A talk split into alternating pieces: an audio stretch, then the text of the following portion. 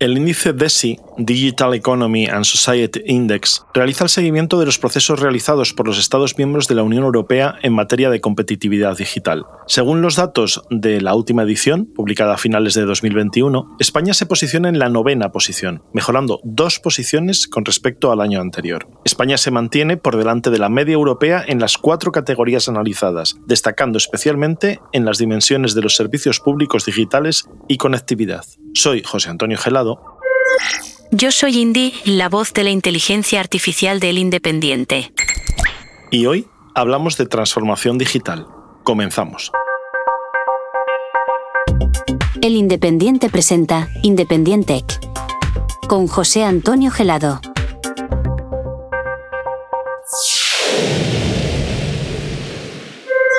Para hablar de transformación digital charlamos con Juan Pedro Moreno, presidente ejecutivo de WPP en España. Es presidente de Accenture para España, Portugal e Israel y presidente del Consejo Asesor Digitaliza de la Comunidad de Madrid. También ha sido asesor y consultor de grandes empresas españolas. Para hablar de transformación digital, y, nadie mejor hacerlo que con un experto, estamos con Juan Pedro Moreno, presidente ejecutivo de WPP en España, es presidente de Accenture para España, Portugal e Israel y presidente del Consejo Asesor Digitaliza de la Comunidad de Madrid. Muy buenas, Juan Pedro, y gracias por estar con nosotros. Pues nada, buenas tardes y muchísimas gracias. Pues aquí estamos dispuestos a, bueno, pues a hablar un poco y a, desmitificar, yo creo, un poco también el tema de la transformación digital e intentando ser muy prácticos y cómo pueden eh, subir al, carro de la transformación digital, pues autónomos, pequeñas empresas o grandes empresas también que nos estén escuchando y pymes, por supuesto. Y la primera pregunta que te tengo que hacer es, ¿cuál es tu definición? ¿Cómo ves tú la transformación digital? Bueno, fíjate, yo no creo que haya ya solo una definición. La transformación digital se ha convertido casi en una en una tendencia, en un, en un modo de, gestionar y operar las empresas, la economía y la sociedad. ¿no? Yo también, por otra parte, se ha convertido en una palabra tan manida que uno ya no sabe eh, lo que quiere decir. Para mí, la transformación digital es simplemente algo que tiene que ver con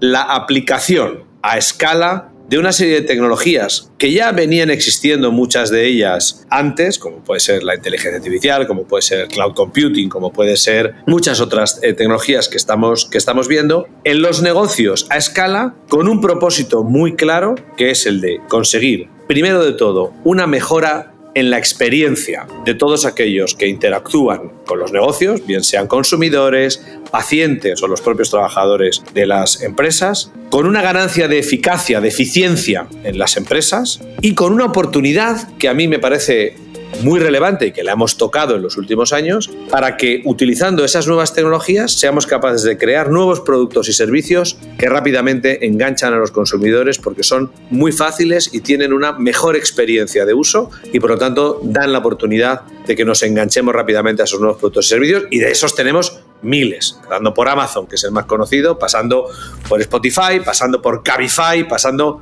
por miles, miles de ejemplos. Después un poco de concretar esta definición y de saber un poco mejor qué es de lo que estamos hablando de, transformación digital, la primera pregunta, bueno, la segunda pregunta que tengo que, hacerte es cómo aplicamos esto, cómo puede alguien que nos esté escuchando decir, vale, pero ¿cómo empiezo? Porque hay tanta información, hay tantos caminos y sobre todo estamos viendo también muchos avances, por ejemplo, en, en inteligencia artificial, que alguien puede decir, bueno, no sé por dónde empezar, ¿cómo me asesoro para empezar en este, en este camino? Bueno, mira, yo creo que hay muchas empresas, eh, y, no, y no precisamente pequeñas, que han abordado la digitalización como, como una solución en busca de un problema. ¿no? Yo creo que eso es un gran error, el de lanzarse a poner tecnología, a, estar a la última sin saber lo que uno quiere. Para mí hay tres puntos de partida que son fundamentales. El primero es el de formarse. ¿eh? hay que y yo sobre todo a los pequeños y medianos empresarios, hay encuestas y estadísticas que nos dicen que una de las principales barreras a la transformación de las compañías es la propia formación del empresario. ¿no? Yo creo que el entender que hoy el mundo ha cambiado por culpa o gracias a la tecnología y que los negocios ahora se hacen de una manera diferente con esta digitalización, es una misión que cualquier empresario, sea pequeño o grande, eh, tiene que asumir. Las grandes compañías han hecho unos esfuerzos enormes en formar incluso sus consejos de administración y a sus altos directivos. Creo que es algo que tiene que permear y llegar a, cualquier eh, empresario eh, por pequeño que sea, porque siempre hay algo de tecnología que puedes incorporar para mejorar la manera en la que tú prestas servicios. Y estamos viendo todos los días anuncios en televisión donde incluso fomentan el que una pequeña tienda tenga una web. ¿Por qué no? Eso también es transformación digital y hay que saber formar. Por lo tanto, formarse para mí es el primer elemento. El segundo es saber uno qué quiere. Y como digo, eh, la transformación digital y la tecnología hoy sirve simultáneamente para tres cosas. Una, que es evidente, es para mejorar tu eficiencia, reducir costes, ser más rápido, ser más eficiente, llegar a más sitios. Otra es mejorar la experiencia de tus consumidores. Mejorar la experiencia porque ofreces mejores servicios, más fáciles de usar, que enganchan más en esta economía de la experiencia en la que estamos, donde uno no valora tanto el precio y la calidad, sino su experiencia de consumo, ¿no? que luego hablaremos seguramente de ello un poco. Por lo tanto, ese es otro objetivo. Pensar que hace 20 años una pequeña empresa de Madrid o de cualquier lugar tenía muy difícil vender sus productos en Alemania. Hoy la digitalización permite, y lo empezó todo esto, todo el mundo nos recordaremos a Barrabés como una pequeña em, eh, tienda de ropa deportiva en, Huesca terminó conquistando el mundo entero, ¿no? eso es lo que permite la digitalización y la tecnología. Lo permite, pero hay que querer, hay que saber a dónde quieres ir, hay que tener un plan, hay que definir qué pretendes hacer. Por lo tanto, esa planificación, ese saber a dónde uno quiere y para qué quiere usar esa tecnología, para mí es importantísima y fijarse unos objetivos, que puede ser o bien de reducción de costes, como decía, y de mayor eficiencia, de mayor agilidad, de generar una experiencia mejor para tus consumidores o eh, simplemente de crear nuevos productos y servicios. Y de eso hay muchísimas startups. O sea, saber lo que uno quiere para mí es el principio de partida. Y lo tercero, es utilizando ayuda. Es decir, eh, en esto son tecnologías muchas veces eh, sofisticadas, muchas veces complejas y que lo que hay que hacer es, yo digo siempre que la revolución digital es la revolución de la colaboración. Las cosas se hacen en colaboración con aquellos que son expertos en las cosas y que te pueden ayudar eh, a realmente plantear una solución que realmente funcione. Hola Juan Pedro, he leído en una entrevista que decías, la revolución digital ha democratizado todo y hoy se puede competir a escala sin tener escala ninguna. ¿Qué quieres decir con que no hace falta escala? Sí, ese, es un tema fundamental. Yo lo decía al principio, pocas cosas se han inventado radicalmente desde cero en esta revolución tecnológica que vivimos que no existiera ya. Si tú te coges eh, cualquier hemeroteca, te darás cuenta que en los años 50 ya se hablaba de la inteligencia artificial, eh, ya existía. ¿Qué ocurría? Que no estaba al alcance de casi nadie, porque eh, la inteligencia artificial como muchas otras cosas, requería unas capacidades de proceso que no estaban al alcance de cualquiera, unas inversiones en tecnología que no estaban al alcance de cualquiera y estaba limitado a las grandes compañías y en muchos casos estaba limitado a los propios gobiernos, la famosa NASA y sus inversiones que ha dado lugar a muchos inventos de los que luego utilizamos eh, hoy en el, en el día a día. Realmente para mí donde radica la revolución digital ha sido en esa democratización que ha permitido que todas estas tecnologías existentes y que se han desarrollado en los últimos 20 años estén al acceso de cualquier casi ciudadano de cualquier empresa. Y te pongo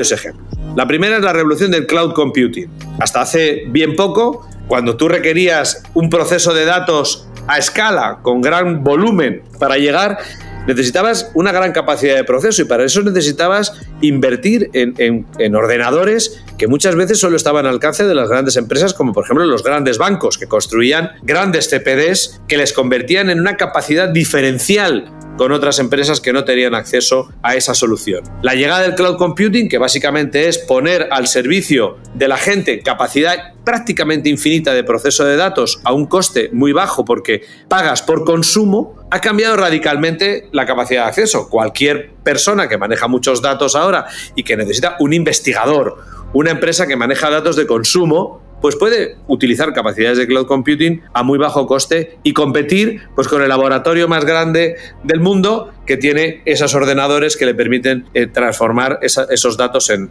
resultados. La llegada del software as a service, prácticamente lo mismo. Yo recuerdo en mis primeros tiempos en, en Accenture, cuando eh, llegaron las primeras aplicaciones de CRM, que implantar una solución de CRM, de Customer Relationship Management, costaba 50 millones de euros en el mejor de los casos, que había algunas plataformas de software muy conocidas. La llegada del software as a service, por ejemplo, en este terreno del Customer Relationship Management, que es el propio Salesforce, por ejemplo, que todo el mundo conoce ahora, pues permite a una pequeña empresa con una licencia de 3.000 euros al mes acceder a esa tecnología sin gastarse esas cantidades.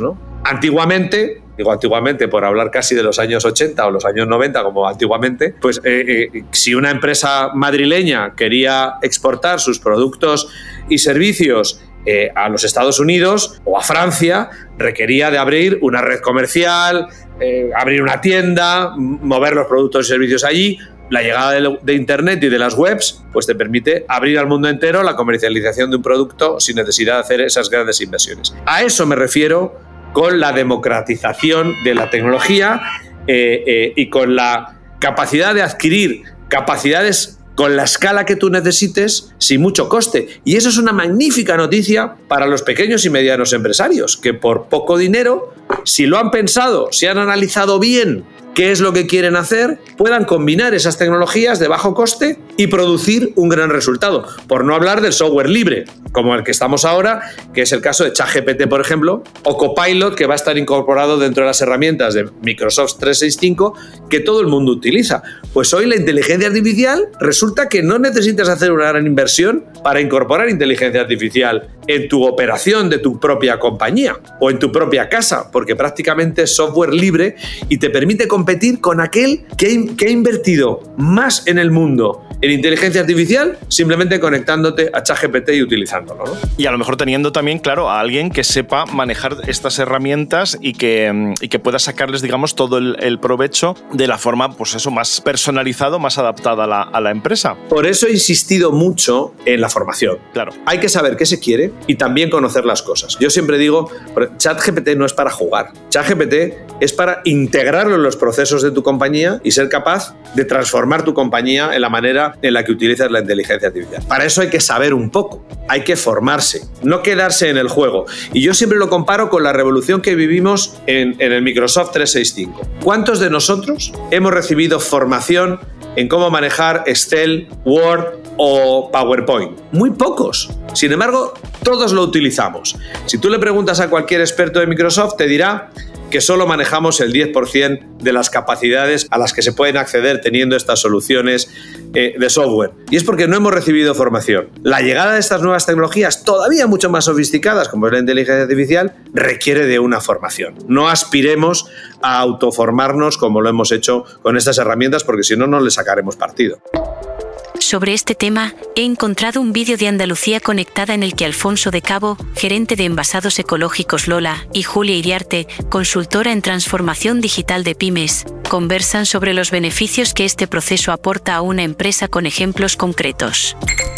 Julia, para una empresa como la nuestra, menos de 10 trabajadores, con una parte bastante artesanal, que estamos en un, momento en que nuestra digitalización yo calculo que podemos estar en torno al 40-50%. ¿Qué beneficio puede tener para una pequeña pyme conservera como la nuestra el implementar un proceso de transformación digital? Mira, yo sobre todo mm, vería tres grandes beneficios. Primero de todo, y que todo empresario le da mucha importancia, es el ahorro de costes. Me dirás, ¿cómo ahorro yo costes? Cuando se hacen en una empresa eh, trabajos muy manuales, con papel, con libreta, luego hay que transcribir al ordenador, todo ese tiempo ¿vale? lo vamos cuantificando y el tiempo en una empresa, como tú sabrás, es dinero ¿vale? Entonces, eh, ya por ahí nos quitamos muchísimo coste. El acelerar, el automatizar procesos, ¿vale? Que se están repitiendo constantemente, diariamente en nuestra empresa, hacemos que, mm, que lo haga una máquina, ¿vale? O que lo haga un ordenador, un programa o lo que sea y eso podemos dedicar el personal que actualmente lo está haciendo de manera manual, ese personal lo podemos dedicar a otras labores. Ir a un cuaderno,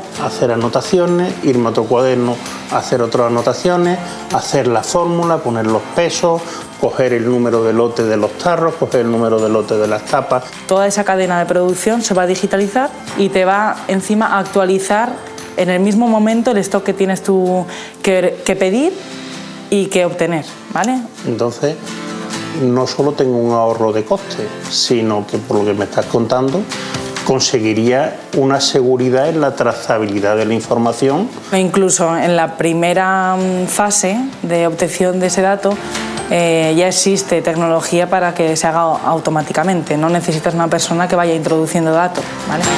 Ese sería el segundo objetivo que te comentaba antes de optimización de recursos y seguridad. Al final las personas eh, cometemos errores, las máquinas menos, tienen menos porcentaje de error. Entonces sería el segundo objetivo que tendríamos ¿no? gracias, gracias a la transformación digital y la tecnología. El tercer objetivo sería ganar calidad de vida para empresarios y empleados. Pero claro, esto tiene que ser muy costoso, porque tanta, tanta bondad sin coste no creo que exista. Mira. O, o sin coste asequible. Hoy en día hay multitud de herramientas gratuitas o casi gratuitas ¿vale? que nos van a ayudar a mejorar el proceso. Hay que tener en cuenta eh, la situación que tenemos, los conocimientos de los que partimos ¿vale? y adaptar esas herramientas a, a nuestro día a día. Sí que es verdad que cuando hablamos de digitalización eh, hay que hacer una inversión, y hablo de inversión no de coste, porque es una inversión, y la tecnología nos va a dar un retorno de esa inversión muy rápido. ¿vale? Lo vamos a ver muy pronto, esa, eh, ese retorno ¿no? digamos, de, de esa inversión. Los tiempos han cambiado, estamos viendo que las empresas están cambiando nosotros nos tenemos que cambiar la mentalidad y tenemos que hacer cambiar nuestro negocio, no solo por digitalizarse, sino también para mejorar en productividad, en, reducción de costes, abrir canales de venta y mejorar la satisfacción de nuestros clientes. ¿Cuáles son entonces, eh, a tu juicio, las mejores prácticas? Es decir, los mejores ejemplos que podemos tomar para aprovechar esa transformación digital para, para una empresa o para un profesional que nos escuche. Bueno, yo creo que hay dos mundos aquí, ¿no? Yo creo que hay un mundo de buenas prácticas de aquellos que, pensando mucho, han utilizado la tecnología para crear nuevos productos y servicios disruptivos y que han cambiado la manera en la que trabajamos en el mundo. Pongo algunos cercanos de los que hay que sentirse muy orgulloso en España. Cabify. Bueno, pues Cabify ha utilizado la tecnología para transformar el sector del transporte, creando un servicio de transporte, de taxi o como lo queramos llamar, a demanda que produce una experiencia singular para el ciudadano. Y por lo tanto nos hemos enganchado a este servicio porque nos ha producido una experiencia radical. Esto es un ejemplo maravilloso de cómo la utilización de una tecnología como es el geoposicionamiento de los conductores, una APP y una gestión 100% digital de los pagos ha permitido transformar un sector hasta el punto en el que lo conocemos hoy, de manera que un Cabify, un Uber están introducidos en nuestro día a día como algo absolutamente común. Esto es una magnífica práctica de las cuales podemos poner muchísimos ejemplos de gente que ha transformado el sector eh, en el que opera simplemente con incorporación de tecnologías digitales. Pensemos en Spotify. Hoy lo natural de un chaval de 17 años es que utilice Spotify o algo similar eh, con la música en streaming en, digital, ¿no? Utilización de tecnología digital que ha dado lugar a un negocio que antes no existía, ¿no? Y como esto, como digo, hay muchísimos ejemplos. Amazon y todo lo que es la venta y la distribución online es, es un ejemplo y demás. Yo creo que esos son unos ejemplos magníficos. Otros ejemplos es realmente cómo se ha mejorado la eficiencia con la, con la digitalización, ¿no? Y ahí tenemos desde todo el mundo de los buscadores, que lo que nos ha hecho ha sido no solo ahorrar tiempo en las cosas, sino ahorrar coste de una manera muy importante. Cualquiera piensa ahora cuánto cuesta un billete de avión, cuánto cuesta un hotel, cuánto cuesta algo, un seguro, buscándolo, utilizando tecnologías digitales como son los buscadores y cuánto nos costaba antes, ¿no? Es decir, que el acceder a, la, a toda la ingente cantidad de información de manera organizada que hay en Internet, pues ha permitido unas mejoras de eficiencia de las industrias que han repercutido en, el, en los usuarios y que ahora pagamos menos por cosas por las que pagábamos antes, ¿no? Y luego dentro del, de la parte de producción de las propias compañías, todas estas tecnologías digitales han conseguido unos ahorros eh, y unas eficiencias importantísimas. Pensemos que hace, por ejemplo, hoy uno de los ejemplos de la digitalización más relevantes es que nos permiten algo muy interesante, que es la hiperpersonalización de productos y servicios, que es un poco el banderín de enganche de la digitalización, ¿no? el, el crear productos y servicios muy personalizados. Quien no tiene un hijo o lo ha hecho él y se ha pedido unas zapatillas zapatillas Nike que ha diseñado él como ha querido. ¿Quién no ha ido a comprar una lata de Coca-Cola que pone el nombre de su mujer, de su hijo, o que pone abuela o lo que sea? Es decir, la hiperpersonalización es algo que se ha producido gracias a que a escala en la producción, la digitalización de los procesos hoy está permitiendo hacer tiradas de producción de uno, sin añadir un gran coste. Hace 20 años, hacer una lata de Coca-Cola que pusiera Jaime o que pusiera Pedro hubiera costado una fortuna. Habría que haber parado la cadena de producción, cambiar los troqueles y hacer, obviamente, 500.000 latas de Coca-Cola que pusiera Jaime, porque si hace solo una, la lata hubiera costado un millón de euros, ¿no? Con la impresión digital, con las tecnologías digitales, cada lata puede ser distinta. O igual que la producción de vehículos, es decir, la producción de vehículos, gracias a la digitalización, la combinación de un montón de tecnologías digitales alrededor de la fabricación de un vehículo, permite que el nivel de personalización de un vehículo haya sido elevadísimo. Eh, se dice que hoy solo 2% de los BMWs, un 2% de los BMWs del mundo son iguales. Te habla el nivel de hiperpersonalización. ¿Y eso se ha hecho subiendo el coste o el precio de los coches? No, se ha hecho manteniendo el precio de los coches o incluso bajándolo. La parte de eficiencia que incorpora la digitalización es brutal en las, en las empresas. El cloud computing, por ejemplo, reduce los costes de transacción de una manera muy importante para la banca, para las empresas de distribución. La utilización del software as a service permite también reducir las inversiones. Es decir, la parte de eficiencia hay muchísimos casos y muchos ejemplos en industrias que se podrían poner. ¿Y cómo medir el éxito de la transformación digital? ¿Qué indicadores tenemos que mirar? ¿Hay algunos parámetros universales o es algo que varía en cada empresa y en cada caso concreto? Depende si te dedicas a producir bienes y servicios de consumo o te dedicas al B2B, ¿no? Son, son elementos muy distintos, pero aquí la respuesta natural del economista sería, dígame usted si, vende más o si gana más en su cuenta de resultados. Esta es la obvia, que evidentemente yo no la quiero menospreciar porque es muy importante. Todo esto se hace, evidentemente, para vender más eh, y, y poder ganar más dinero. Pero yo creo que por delante de todo esto se ha puesto otro elemento que cada vez es más importante y es si usted ha mejorado o no la satisfacción de sus usuarios, de sus clientes y de sus usuarios en general. La satisfacción medida como mejora de la experiencia, rapidez, flexibilidad, disponibilidad y por lo tanto ha aumentado usted los dos elementos clave en todo esto, que es la fidelidad de tu cliente, la fidelización de ese cliente que quiere usar, quiere consumir ese producto. En esto Amazon es el rey. ¿eh? ¿Por qué compramos en Amazon? Es más barato, los productos son mejores, ni siquiera nos lo preguntamos. Compramos en Amazon porque es cómodo, es rápido, lo hago desde el sofá de casa, lo hago a las 11 de la noche, lo puedo devolver.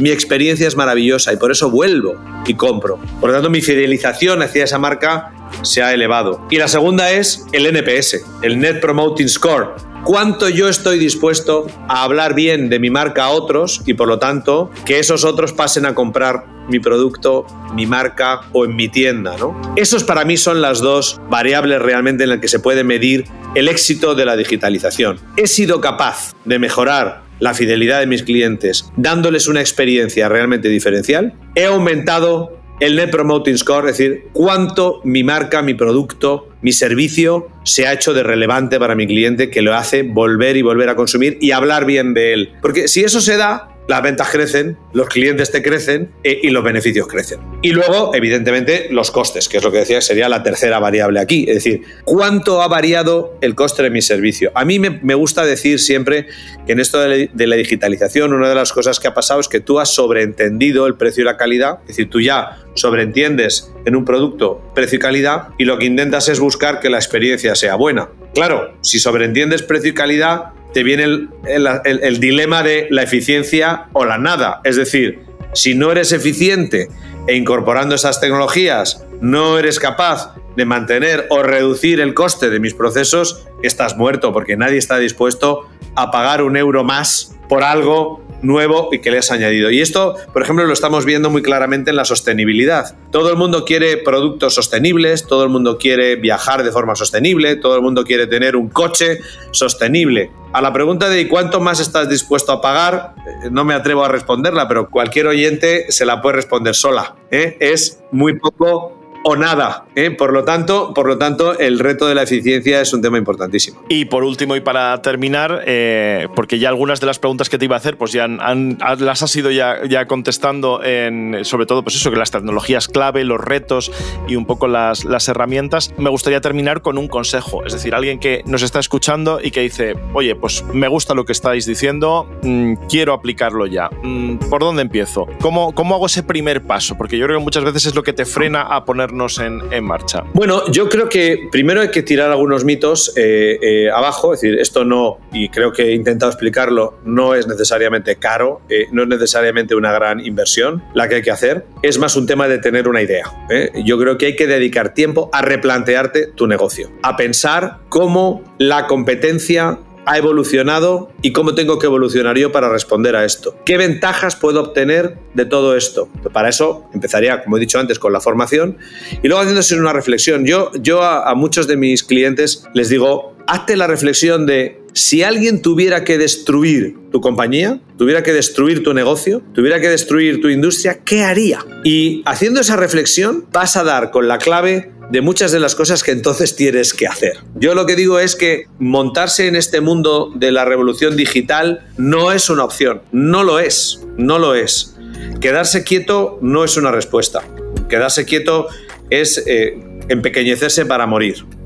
Por lo tanto, yo hazte la reflexión y empezar preguntándote ya no solo qué tengo que hacer para crecer e ir más lejos, sino qué tengo que hacer para protegerme. Si tengo un pequeño negocio que fabrica tuberías, me voy a poner en un ejemplo totalmente industrial, y proveo de tuberías a las grandes petroleras como Repsol o como Petronor, ¿qué tengo que hacer para que me sigan comprando? Porque a lo mejor resulta que si viniera alguien, mi competidor, y se integrara, por ejemplo, en la cadena de los almacenes de sus, de sus, de sus eh, clientes con tecnología digital, poniendo códigos QR que le permitan saber al cliente si tengo en el almacén la tubería que necesita y cuánto tiempo voy a tardar, si soy capaz de meterme en el sistema de facturación electrónica que tiene y por lo tanto eh, eh, que no tenga que emitir una factura, sino que los pagos se hagan conectados directamente con su sistema de pagos, ¿qué pasaría si no lo tuviera y mis competidores lo tuvieran? A lo mejor me dejan de comprar. Y entonces ya te das cuenta, dice, ah, pues entonces ¿por dónde tengo que empezar? Pues voy a digitalizar mi almacén, que hoy no lo tengo digitalizado y me voy a integrar en la cadena de valor de mi cliente, voy a digitalizar todo mi sistema de facturación y lo voy a integrar con el de compras de mi cliente. ¿no? Es decir, hay que ponerse en la situación de qué me pasaría si mis competidores o mis clientes se digitalizaran y me pidieran que lo hiciera. Si no lo hiciera, ¿dónde quedaría yo? Pues muchísimas gracias. Yo creo que han sido además ejemplos muy, muy concretos y muy prácticos, que es lo que intentamos también con este, con este podcast y por supuesto pues animamos a, reflexionar y a seguir explorando pues cada uno por, por su cuenta. Muchísimas gracias por, por estar con nosotros. Pues muchísimas gracias y hasta la próxima. Y para terminar el episodio, vamos con un Independent Tip. Hoy con un truco para los usuarios de Mac, válido también para la última versión, Sonoma. En el dock, la barra en la que aparecen los iconos, en esas imágenes con el nombre de la aplicación, en la parte inferior de la pantalla, por defecto tendrás las aplicaciones que tengas fijadas, ancladas, y las que están abiertas. Pero si quieres evitar que aparezcan otras apps recomendadas y las más recientes que no tengas abiertas ni, ni ancladas, hay una manera de hacerlo. Entra en los ajustes del sistema en el apartado Escritorio y Dock de los ajustes de tu Mac, desactiva la opción Mostrar las apps recientes y sugeridas en el dock y ya estaría. Ahora ya tienes todo el espacio para poner las aplicaciones que tú quieras. Gracias por escucharnos, gracias por llegar hasta aquí y saludos de José Antonio Gelado. Y un saludo de Indy, la voz de la IA del Independiente.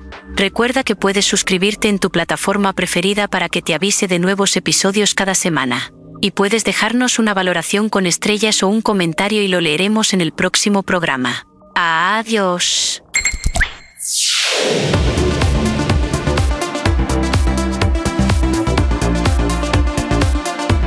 Hasta aquí, Independiente, con José Antonio Gelado.